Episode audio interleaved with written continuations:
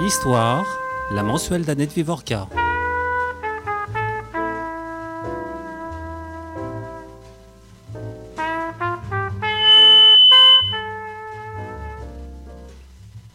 Dans l'après-midi du même jour, sortant d'une séance d'arbre de Noël de nos marins, j'appris la mort de l'amiral Darlan. Celui qui l'avait tué, Fernand Bonnier de la Chapelle, s'était fait l'instrument des colères exaspérées qui mettaient autour de lui les âmes en ébullition, mais derrière lesquelles peut-être remuait une politique décidée à liquider un expédient temporaire après l'avoir utilisé. Ce tout jeune homme, cet enfant, bouleversé par le spectacle d'événements odieux, pensait que son acte aurait serait un service rendu à la patrie déchirée en débarrassant d'un obstacle à ses yeux scandaleux le chemin de la réconciliation française. Il avait cru d'autre part, comme il cessa de le dire jusqu'à l'instant de son exécution, qu'une intervention extérieure, assez haute et assez puissante pour que l'autorité de fait en Afrique du Nord ne pût lui refuser rien, se produirait en sa faveur. Certes, nul particulier n'a le droit de tuer en dehors du champ de bataille. D'ailleurs, la conduite de Darlan comme gouvernant et comme chef relevait de la justice nationale et non point assurément de celle d'un groupe ou d'un individu. Pourtant, comment méconnaître la nature des intentions qui soulevèrent cette juvénile fureur Cette citation n'est pas de mon invité, Bénédicte Vergès-Chaignan, elle se trouve à la fin de son livre comme la clé que je livre tout de suite de son titre, Une juvénile fureur, Bonnier de la Chapelle, l'assassin de l'amiral Darlan. C'est en général une, deux, trois phrases dans les livres d'histoire. Euh, et on sait que Bonnier de la Chapelle a euh, assassiné Darlan. Bénédicte Vergès-Chaignon, qui est une historienne bien connue, avec euh, derrière elle une, une œuvre conséquence. Euh, elle a été notamment celle qui a fait toute la doc pour Daniel Cordier. Oui, dans ma jeunesse. Voilà, dans sa jeunesse, pour cette monumentale biographie euh, de Jean Moulin, à qui elle a consacré une biographie moins monumentale, mais peut-être plus lisible par le commun des mortels, une très bonne biographie qui s'appelle Jean Moulin La Franchie, parue en 2018 euh, chez Flammarion, et elle est l'auteur d'une quinzaine d'ouvrages portant généralement sur tous les aspects de l'occupation de Vichy, euh, que ce soit les dirigeants euh, ou les, les, Français. Donc aujourd'hui, c'est pour cet ouvrage, et nous allons commencer par Darlan. Qui est Darlan? Darlan, amiral euh, de son État, amiral de la flotte, et puis qui va devenir, à la faveur de la défaite de 1940, le ministre de la Marine, puis rapidement au début de 1941, le vice-président du Conseil, c'est-à-dire le chef du gouvernement de, de Vichy. Et après le retour de Laval au pouvoir en 1942. Oui, un petit intermède voilà, de, quelques mois où Darlan est chef de gouvernement en fait. D'un peu plus d'une année où il est le chef du gouvernement. Et ensuite, il va rester tout de même le dauphin du maréchal Pétain et puis le commandant en chef de toutes les armées françaises. Alors, on a vu qu'il se trouve en Afrique du Nord. Alors, Qu'est-ce qu'il fait en Afrique du Nord? Alors, il se trouve en Afrique du Nord en novembre 1942 pour être venu au chevet de son fils, euh, dont les jours avaient été en danger à la suite d'une grave maladie. Donc c'est de façon assez conjoncturelle. C'est une visite privée. C'est une visite privée en urgence et largement improvisée qui l'amène à Alger au moment où va se dérouler le débarquement anglo-américain. D'abord, qu'est-ce que c'est que Alger et, l'Algérie euh, pendant la Seconde Guerre mondiale, ah. disons entre 40 et 40, novembre 42. Voilà, tout à fait. Donc, comme euh, sans doute vos auditeurs se rappellent, l'Algérie est composée à cette époque-là de départements français. C'est la France. C'est la France. Bon, quoique avec euh, bien sûr un statut un peu particulier, et c'est une France non occupée les Allemands ne sont pas présents dans l'empire colonial français, non plus qu'en Algérie où on trouve simplement, je dirais, des diplomates italiens et quelques membres de commissions d'armistice. Et ce sont des départements qui en rajoutent, si je puis m'exprimer aussi trivialement, dans un maréchalisme vraiment délirant. C'est-à-dire, c'est à, qui sera plus français que les Français. Voilà. C'est d'ailleurs assez intéressant parce qu'on a euh, finalement dans cette partie de la France, hein, dans ces trois départements, euh, presque du vichisme à l'état pur. Oui, en tout cas, une surenchère de vichisme. Euh, on ne profite pas du tout du fait qu'on serait, voyez, un peu plus loin ou dans une situation qui pourrait permettre de prendre ses distances. Pas du tout. Il y a un grand affichage de loyauté, de discipline, un grand souci euh, d'être parfaitement dans la ligne du maréchal Pétain et dans l'obéissance. Alors, comme on est quand même sur la radio des communautés juives, qu'est-ce qui se passe euh, Et puis vous l'évoquez, mais c'est pas votre sujet, mais vous l'évoquez quand même.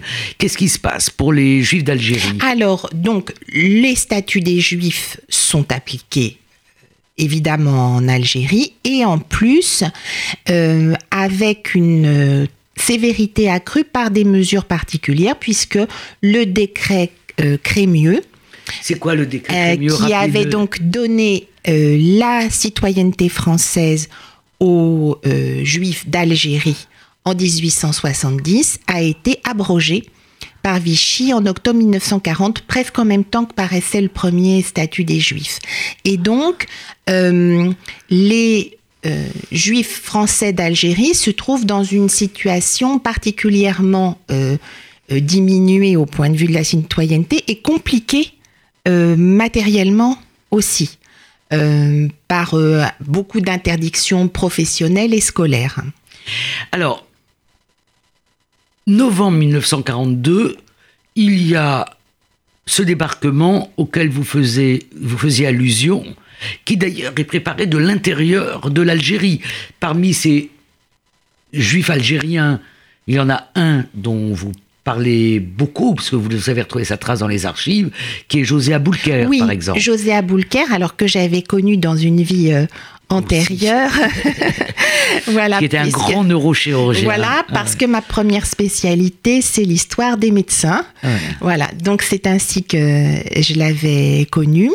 Et puis bon, c'était aussi un ancien de, la France libre. Et il fait partie, à cette époque-là, il est tout jeune étudiant en médecine à Alger, il fait partie d'un petit groupe de conspirateurs ou d'activistes qui ont euh, fortement encouragé, puis aidé les Américains à mettre en place cette opération de débarquement en Afrique du Nord.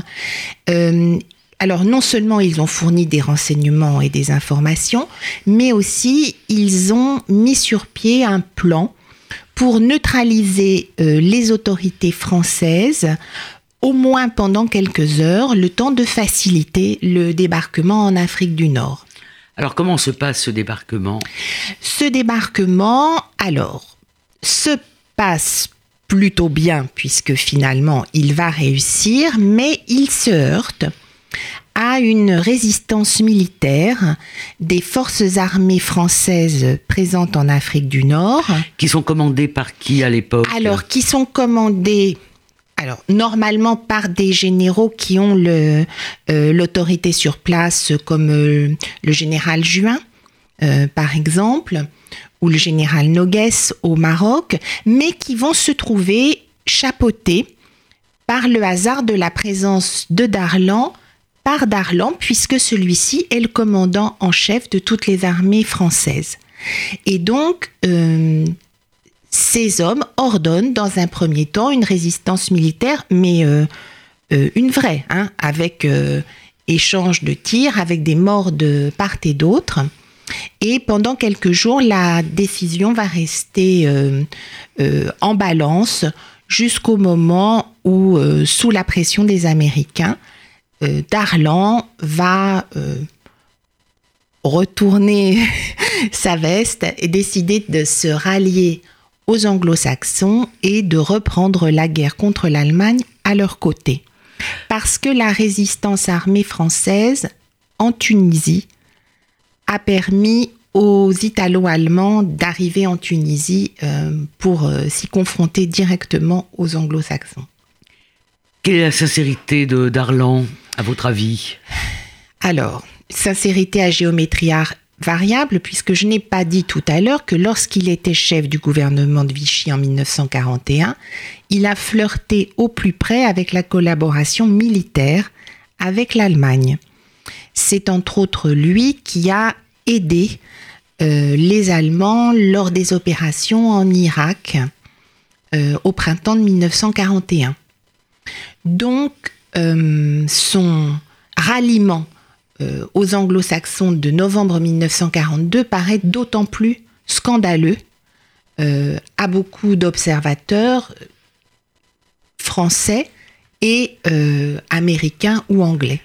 Alors, à votre avis, euh, la présence fortuite de Darlan, le fait qu'il retourne sa veste, euh, ça présente quand même un grand danger politique pour, euh, pour De Gaulle, pour la France libre, pour les Français libres. Oui, d'autant plus qu'en fait, cette présence est un grand atout militaire pour les Anglo-Américains. Parce que finalement, ils obtiennent le ralliement de toutes les autorités françaises, de l'armée française d'Afrique et ils peuvent considérer qu'ils ont donc un front africain euh, qui est sécurisé sur les arrières et qui va leur permettre de se consacrer entièrement à la guerre contre euh, les Italiens et les Allemands. Donc, comme Darlan est un atout militaire, il peut être effectivement euh, une menace politique pour le général de Gaulle. Et le général de Gaulle a été prévenu, a été impliqué non, non, alors non seulement... Je, me fais un peu le... oui, oui. non seulement il n'est pas euh, partie prenante de ce débarquement, mais au fond tout s'est fait euh, à son insu. Et les Français d'Algérie qui ont euh, aidé les Anglo-Américains l'ont fait entièrement en dehors de De Gaulle, pas forcément par hostilité, mais parce qu'ils n'ont pas de liaison avec lui. Et en fait, parmi ces conspirateurs français, il y en a une partie qui est gaulliste de cœur, mais comme sans, par exemple. Voilà, mais sans avoir reçu de consignes. Ils sont très jeunes aussi. Tout à fait. Ce sont des autoconvertis du gaullisme. Et puis il y a toute une partie euh, qui n'est pas du tout euh, gaulliste, mais pas du tout. Alors surgit ce personnage que je vais caractériser d'improbable, qui est Bonnier de la Chapelle. Alors, qui est cet homme? Vous avez fait une, une enquête euh, exhaustive euh, et euh, vous tracez un portrait très détaillé d'un homme qui, qui, est mort avant d'avoir atteint 20 ans, enfin oui, qui est très jeune. Oui, oui. Alors, qui est-il, ce, ce, jeune homme? Alors, c'est vraiment le prototype de l'illustre inconnu. Vous avez fait allusion au fait tout à l'heure que son nom est mentionné dans énormément de d'ouvrages ou d'articles consacrés euh, à la Seconde Guerre mondiale. Ben, juste son nom. Oui, d'ailleurs, on dit, mais on reviendra euh, sur cette question. Moi, mon souvenir, c'est de. Mon souvenir, c'est Bonnier de la Chapelle, royaliste, a assassiné Darlan. Oui. Donc on va garder en mémoire ce terme de, royaliste, voilà, pour, en user plus tard. Tout à fait. Et donc, euh, euh, vous savez bien que l'assassinat de l'amiral Darlan, c'est quand même, euh, je dirais, un petit peu un marronnier des, livres d'histoire. Euh, euh, à qui profite le crime, qui a donné les ordres, où est l'énigme. Bon. Et au fond, j'ai décidé de retourner la perspective en m'intéressant au meurtrier et pas à l'amiral Darlan. Et donc, euh, c'est un petit jeune homme qui est né en Algérie et qui, comme son nom ne l'indique absolument pas, est très très peu français. Oui, il a une, généalogie un peu, un peu compliquée il en fait. Il a une généalogie de Français qui ont quitté la France euh, dans le courant du 19e siècle et qui ont fini après diverses pérégrinations par euh, faire souche en Italie. Et en fait, il est au moins aux trois quarts, voire plus euh, italien. Et simplement, ce sont des Français de l'extérieur qui ont gardé leur nationalité française. Et son père, qui appartenait à une nombreuse fratrie. Euh, c'était une, fratrie euh, illustre, qui, qui s'était illustrée. Oui, alors, qui, s'est adjoint un de la chapelle à un bonnier breton euh, très ordinaire, sous l'égide d'un ancêtre qui, on va dire, vivait de la confiance que les gens mettaient en lui, voilà, plutôt que de moyens honnêtes. Et, euh, mais effectivement, dans cette grande famille, il y a des Bonniers tout court, euh, les frères Bonnier qui ont eu des rues, qui ont des monuments dans le sud de la France, qui sont des, des conquérants de l'empire colonial au, 19e siècle. Euh, par exemple, le lieutenant-colonel Eugène Bonnier, c'est le conquérant de Tombouctou, il a une image d'Épinal euh, à son nom avec son visage, si ça amuse les auditeurs d'aller regarder sur, sur Internet. Donc c'est une famille extrêmement patriote, mais c'est ça, sont des Français de l'extérieur assez aventureux. Le père de Fernand Bonnier de la Chapelle, après s'être engagé à l'âge de 17 ans pour faire la Première Guerre mondiale, s'est installé un peu par hasard en Algérie avec sa jeune femme euh, italienne, et c'est là qu'est né euh, Fernand Bonnier de la Chapelle. Mais ses parents divorcent. Divorce, quand, bon, ce qui est peu courant. Hein. Il est né en 1922. Et à ce moment-là, il est envoyé, il n'a que 7 ans, il est envoyé chez son oncle et sa tante euh, en région parisienne. Et son oncle, ça complique un peu les choses. Oui, son oncle a, le même prénom. Voilà, s'appelle également Fernand Bonnier de la Chapelle. Et euh, son oncle est marié à une demoiselle, Catherine Hetzel. Hetzel, ce sont bah, les éditeurs euh, de Jules Verne, mais aussi Georges Sand de Baudelaire et Victor Hugo, mais le Victor Hugo des châtiments. C'est-à-dire que ce sont des républicains de 1848, des républicains du Second Empire qui ont connu l'exil, des républicains très très militants.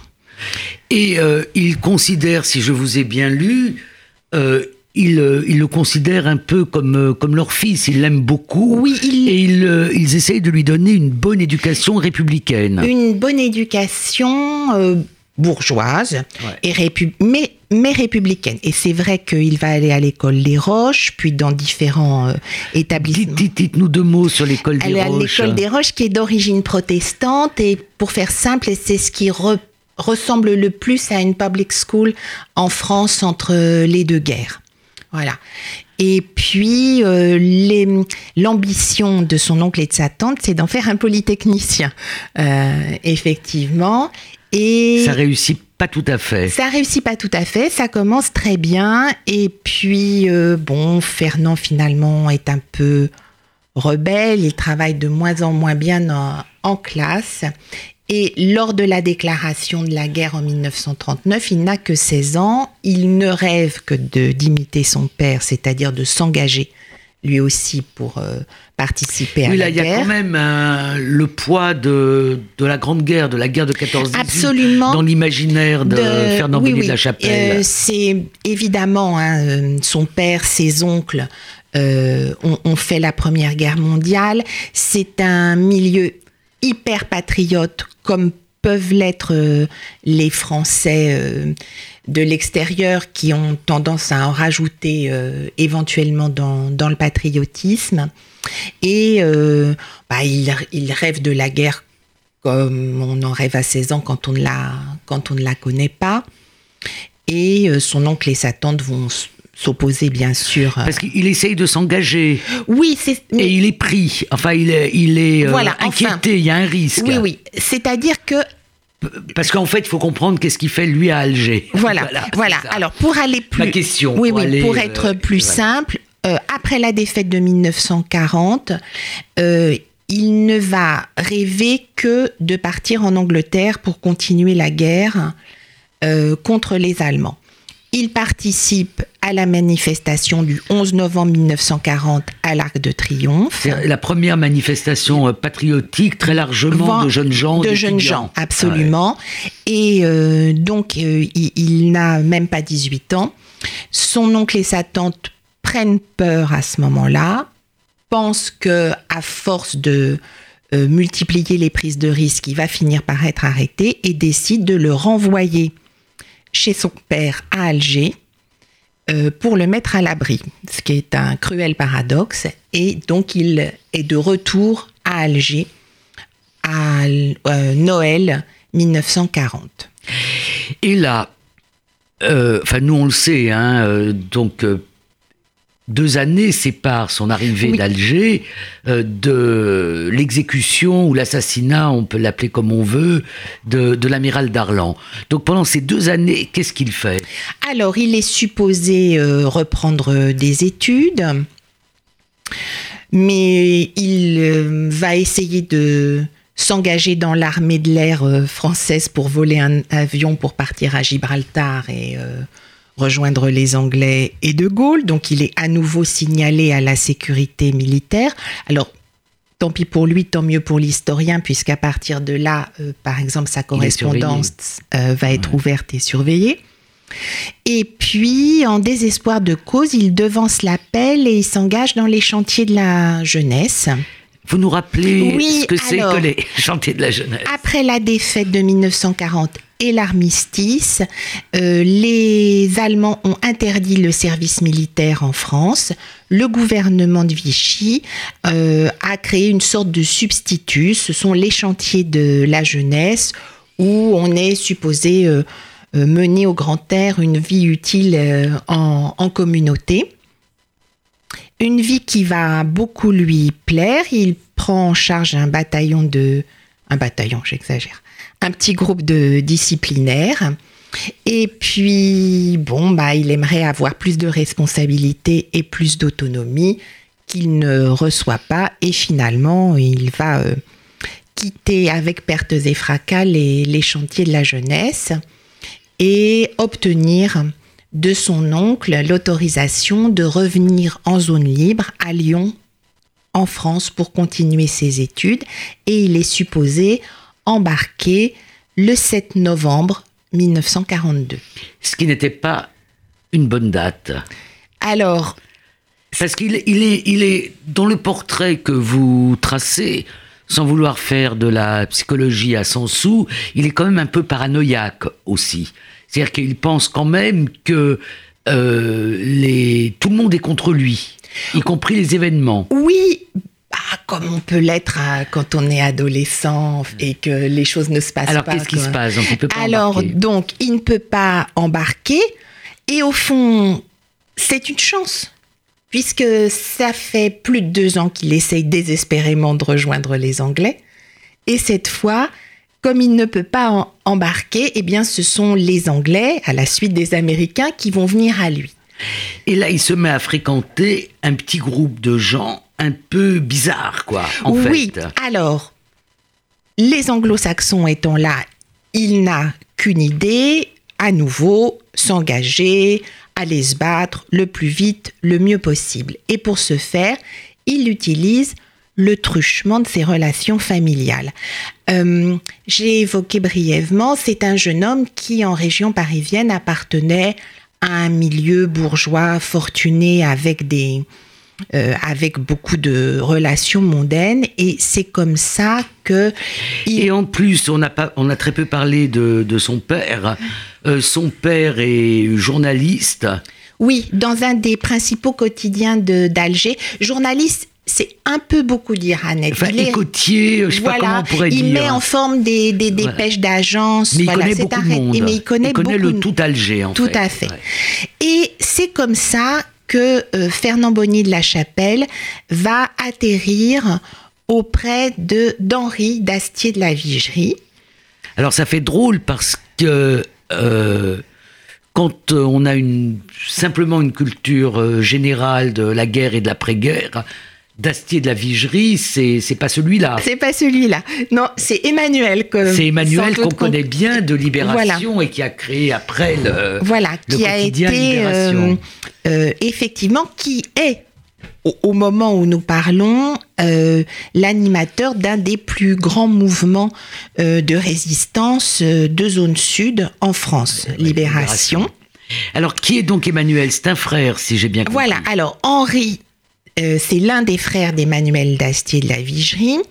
C'est, voyons, quelqu'un qui se révèle dans les occasions extraordinaires et qui a beaucoup de mal à vivre euh, la vie quotidienne, euh, sinon.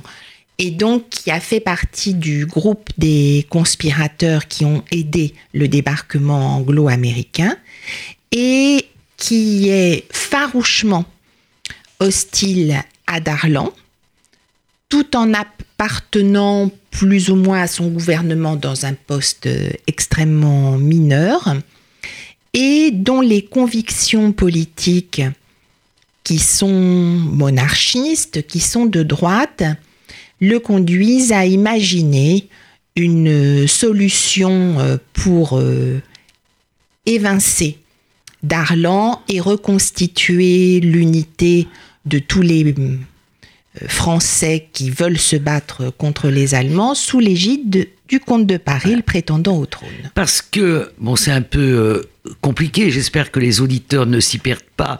Il y a encore un autre personnage qui traîne, euh, qui est le général Giraud. Oui, qui est celui que les conspirateurs avaient imaginé pour prendre la tête Vous euh, nous de l'armée française Vous nous après rappelez le qui est Giraud. Vous nous nous rappelez qui est Alors, Giraud le général Henri Giraud, c'est le prototype du général français euh, que nous imaginons pour cette période. Un homme très conservateur, très réactionnaire, mais en même temps extrêmement hostile aux Allemands. Euh, il a été prisonnier pendant la Première Guerre mondiale, il s'est évadé, fait à nouveau prisonnier en 1940, il s'est évadé. Avec une, une évasion très rocambolesque. Voilà, tout à fait, parce que c'est quand même déjà un monsieur euh, d'un âge respectable et euh, qui se targue, qui plus est, euh, de détester la politique et de ne jamais en faire. Voilà. Et La tout- grande muette, comme on voilà, disait. son programme, ça consiste à faire la guerre, mais il n'y a pas l'arrière-plan Clémenceau euh, du tout. Voilà. Hein. Ni de Gaulle, comme autre Non, non, général. non, non, du Ouais. tout. Et donc, c'est lui que les conspirateurs avaient imaginé prendre la tête de la nouvelle armée française en Afrique après l'arrivée des Anglo-Américains. Mais Giraud est arrivé trop tard, il est- s'est fait supplanter par Darlan, sous les ordres duquel, finalement, euh, par discipline militaire, il s'est il s'est rangé. Alors, et le comte de Paris dans tout ça Où est-ce qu'il est? Qui est-il? Alors, le comte de Paris, bah, c'est le prétendant au trône de France euh, à cette époque-là. C'est un homme qui a une euh, trentaine d'années, qui vit en exil au Maroc espagnol, donc, Donc pas très loin. ce n'est pas loin de, de l'Algérie, et qui est animé, quant à lui, euh, d'un vif désir de revenir sur le trône, quels que soient un peu les moyens euh, ou les aides pourrait, euh, dont il pourrait avoir besoin pour ce faire. Et donc, Henri d'Acier de la Vigerie l'a fait démarcher. Et comme Henri d'Acier de la Vigerie est un homme très séduisant, très convaincant, qui après tout vient de faire la preuve, grâce au débarquement anglo-américain, que l'impossible est possible, même à de tout petits groupes, eh bien, porte avec un certain allant ce projet qui nous paraît pourtant très improbable. Alors, euh, Fernand Bonnier de la Chapelle est très énervé par la situation. Il est très énervé par la présence de Darlan. Alors, que lui propose euh, Henri d'Acier de la, Vigerie et d'autres Alors, Henri d'Astier de la Vigerie, dans un premier temps, l'oriente vers ses contacts britanniques. Les Anglais, euh, arrivés en même temps que les Américains, ont décidé de monter euh, des commandos euh, de Français pour aller se battre sur le front tunisien. éventuellement sur les arrières des armées allemandes et italiennes. Et c'est comme ça que Fernand Bonnier de la Chapelle, donc qui parle couramment italien comme vous pouvez vous en douter, s'est proposé et ça et a été agréé euh, dans ce petit groupe, un groupe à l'origine euh, minuscule, hein, c'est vraiment quelques dizaines de jeunes garçons en, rupture de banc, euh, auxquels les Britanniques dispensent une formation éclair de, de commando et qui donc sont des jeunes gens qui sont très fiers de se démarquer de Darlan, de la vieille armée française euh, d'Afrique. Donc ils portent un uniforme britannique avec un écusson français. Ils sont bardés d'armes, ils sont jeunes, ils sont modernes et ils, sont gaullistes. Ils sont gaullistes à gorge déployée dans Alger où, où être gaulliste c'est confidentiel, c'est encore hmm. quelque chose de, de tout à fait restreint. Et euh, voilà, ils sont très provocateurs, ils en rajoutent. Euh.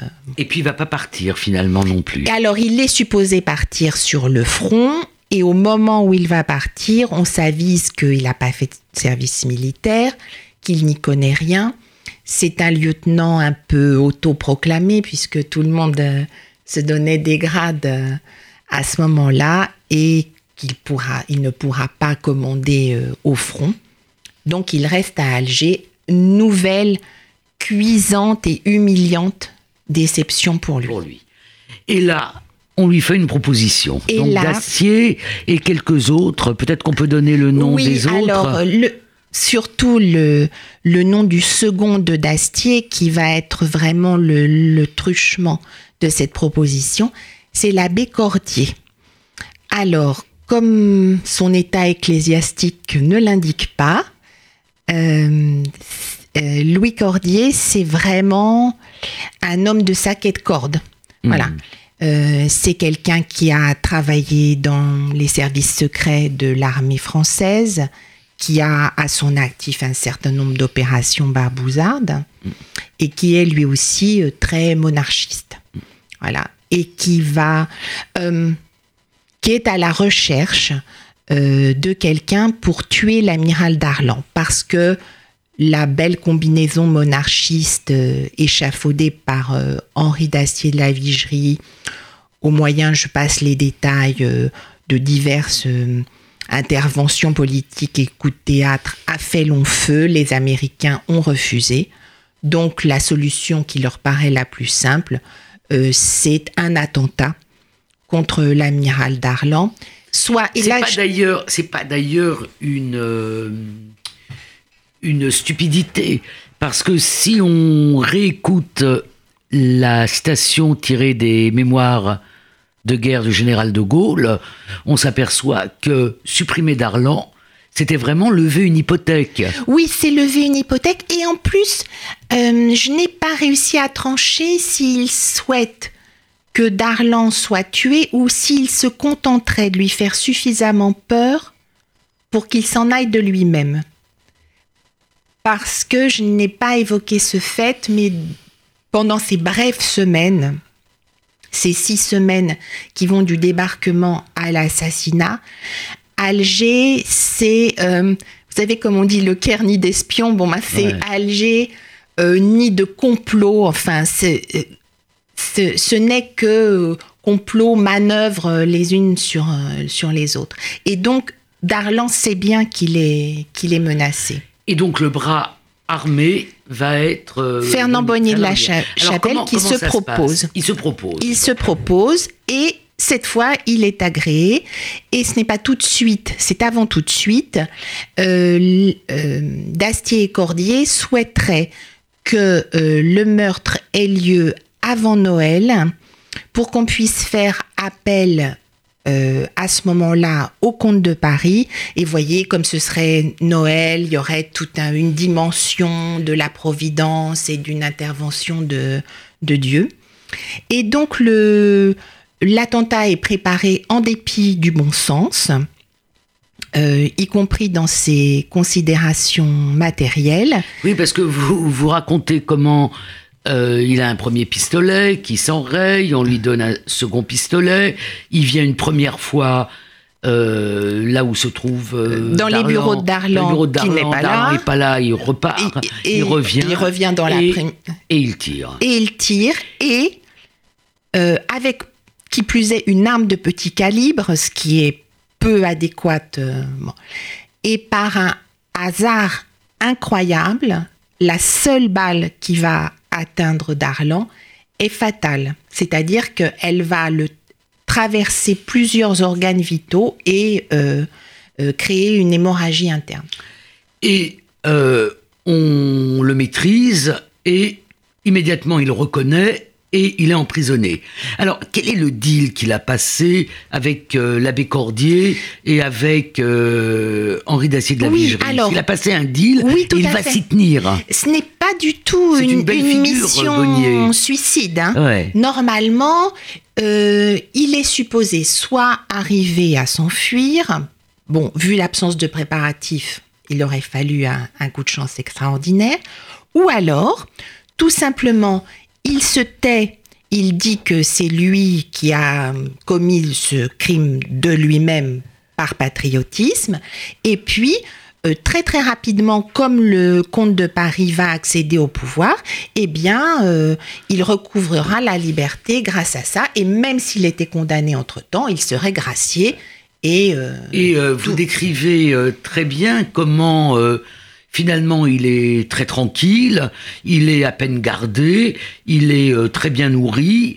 Euh, il n'y a, y a, finalement aucun problème et euh, il attend. Il, attend avec, une certaine sérénité. Oui, il attend avec confiance. Et c'est là que tout va se gripper. Et tout se grippe, mais parce que tout va se passer très vite.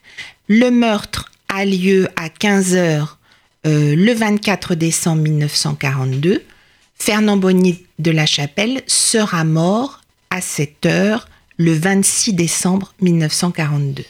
Et pourtant, il est mort, je mets des guillemets que l'auditeur n'entend pas, il est mort légalement. Il y a, entre-temps, il y a son procès. Oui, il y a un procès devant une cour martiale.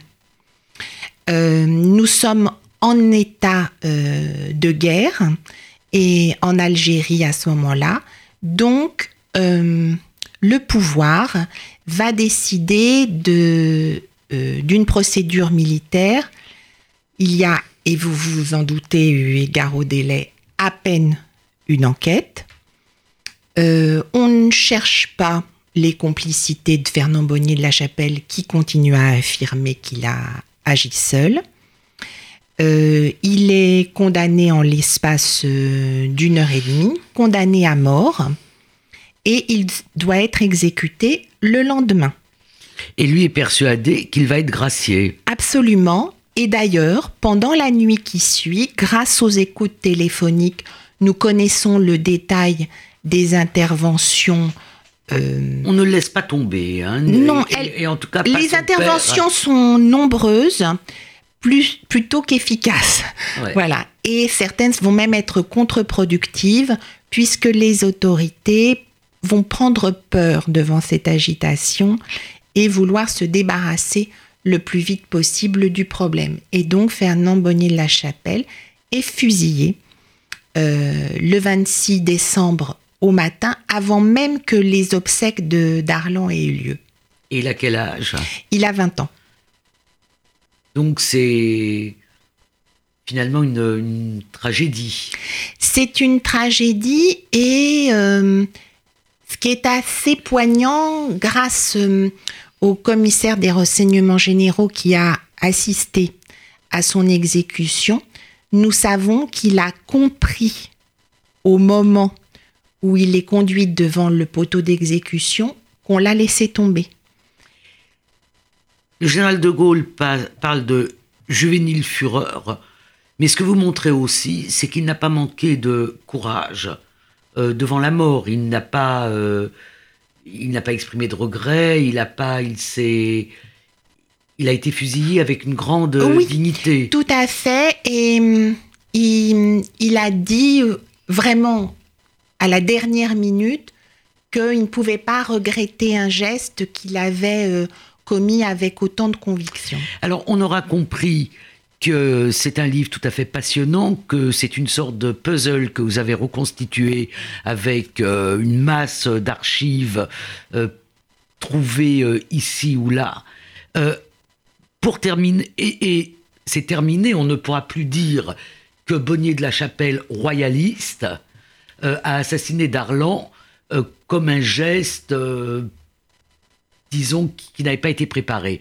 Alors, quel a été l'avenir de la mémoire de Bonnier de la Chapelle, pour terminer Sa famille n'a pas laissé tomber euh, sa, mémoire. Oui, euh, sa famille n'a eu de cesse, euh, dès l'année suivante, d'obtenir sa réhabilitation.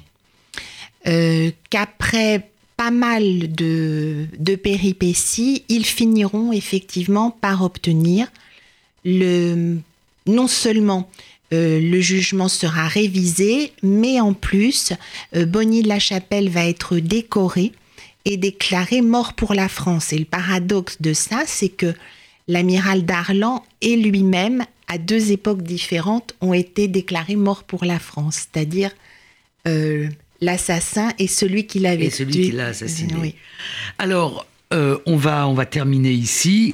Donc, je rappelle, Bénédicte Vergès-Chaignon, une juvénile fureur, Bonnier de la Chapelle, l'assassin de l'amiral Darlan, et j'ai pas donné l'éditeur, c'est aux éditions Perrin. Merci. Merci.